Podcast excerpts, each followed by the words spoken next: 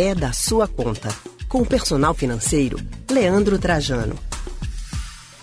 Chegou a hora de falar de dinheiro aqui no Rádio Livre. E olha, queria saber de vocês. Vou perguntar, Leandro. Leandro, você consegue juntar dinheiro na poupança? Hum, hum. Pode pular. Um pode pedir tudo, né? ajuda dos universitários. Vamos pedir ajuda de Leandro Trajano, que já ajuda, né, também. Né? Tá difícil para todo mundo, minha gente. E a prova disso é que o relatório global do Sistema Previdenciário 2020 da seguradora Allianz revelou que 90% dos brasileiros com mais de 25 anos não poupam dinheiro, nem pensando aí na aposentadoria, Leandro. Tá explicado, eu não fiz 25 ainda. É por isso não, mas não é com mais de 25 então, você já é, fez. Eu não fiz ainda. Você já tô, fez. Tô, tô, tô, novinho. Você tá dentro. Você não poupa nada. Quem me mais dera que eu não tivesse feito 25 ainda. Já fiz faz tempo. Já Bom, fez 25 de jornalismo.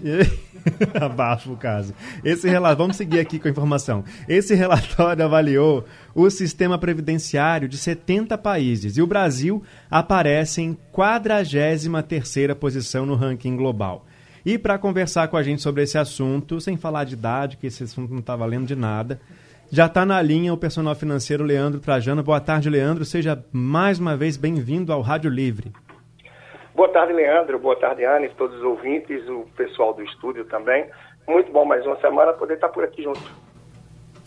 Boa tarde, Leandro. Seja sempre bem-vindo ao nosso Rádio Livre. O que você me diz desse dado?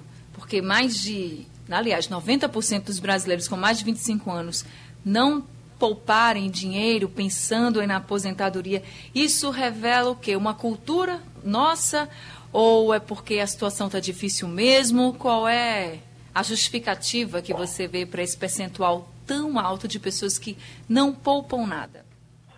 É, a situação está bastante apertada, né? No momento, o desafio é enorme para que várias pessoas consigam fazer isso de fato. Né? É muito difícil, é muito desafiador. Mas a realidade dessa pesquisa, ela traz dados anteriores também à pandemia, não é? Isso não é só devido à pandemia. Então, a cultura do brasileiro, há quem diga que é por questões do tempo que a gente viveu de inflação, em que não adiantava você guardar dinheiro para comprar alguma coisa, porque depois estaria muito mais caro. Então, ou você se virava, comprava na hora, ou não conseguiria realizar determinados desejos, objetivos muito adiante. Mas, a parte disso, a parte do que se especula, a verdade é que mais de metade dos brasileiros não respeitam aquela premissa básica de se gastar menos do que ganha. Ô Leandro, a gente teve também uma reforma da Previdência, né, que vai mexer na aposentadoria das pessoas, isso tudo deixou todo mundo mais atento para esse momento da vida e aí, de repente, a pessoa quer juntar esse dinheiro, quer ter uma reserva, mas não sabe nem por onde começar.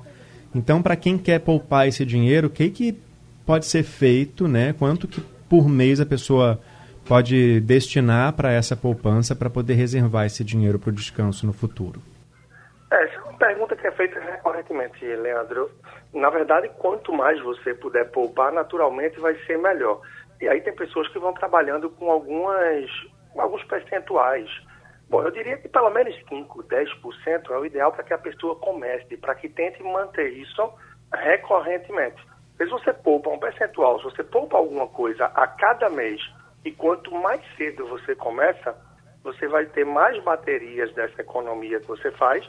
Investindo de alguma forma, você vai ter os juros como fermento para fazer com que esse valor vá crescendo e te dê um pouco mais de tranquilidade adiante. Então, quanto mais cedo começar e quanto mais for possível, vai te dar mais tranquilidade. Sabendo, claro, do grande desafio que isso é para a maior parte das pessoas.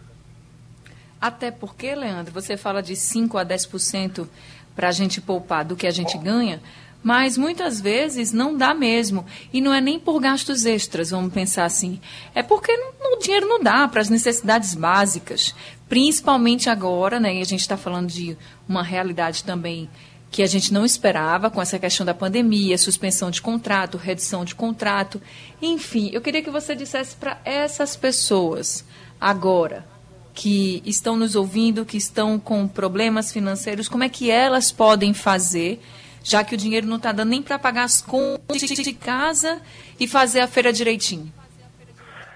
É, a verdade é essa. O contexto que a gente vive, ele não é nada favorável, né? Ele deixa a gente numa possibilidade ainda mais distante, ainda mais irreal para muitos, muitos brasileiros de conseguir poupar. Então, nesse momento, o ideal é tentar pelo menos manter as contas equilibradas ou entrar no mínimo de dívidas possível. Com isso, com aquela boa e velha máxima, mas que sim deve ser repetido como um mantra nesse momento, de olho no orçamento e nas possibilidades de enxugar, de cortar, de reduzir despesas e de gerar alguma renda extra. Para que, por mais que para muitos, a maioria, eu diria, nesse momento não tenha a possibilidade de poupar, pelo menos a gente não bote o pé em nenhum endividamento e mais uma despesa ou parcelas para pagar por longos meses, piorando ainda mais a situação. O momento realmente não é nada favorável, é bastante desafiador para esse objetivo, sim. E aí termina engrossando, né, dando mais substância para essa estatística né, que a gente tem.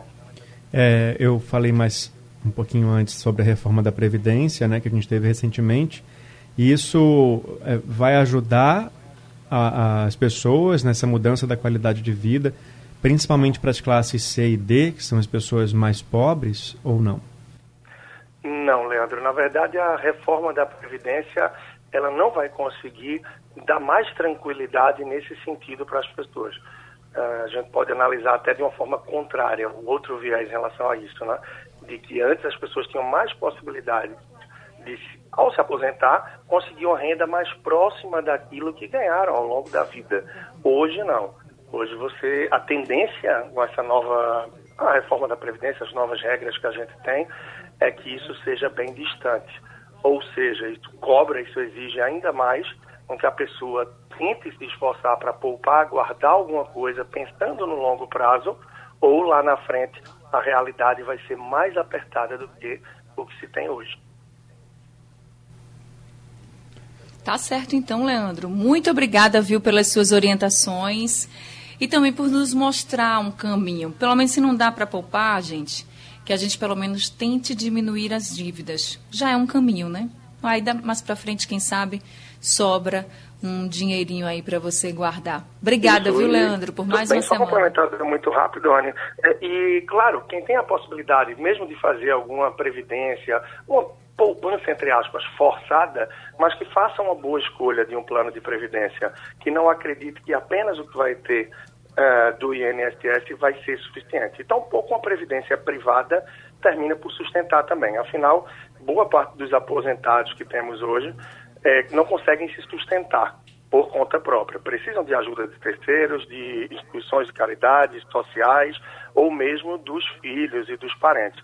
Então, hoje, o presente de quem não conseguiu fazer essa junção, essa poupança no passado já é bastante desafiador e no futuro a gente acredita que se não houver esse planejamento e essa organização pode ser ainda maior. Por isso, sempre atenção aqui às nossas terças-feiras também, para que possa ir pegando um pouco mais de dicas e reflexões sobre o tema. Um grande abraço, obrigado e até a próxima. Até a próxima, Leandro. Obrigado. Leandro. A gente acabou de conversar com o personal financeiro Leandro Trajano sobre a importância de guardar um dinheirinho para a aposentadoria.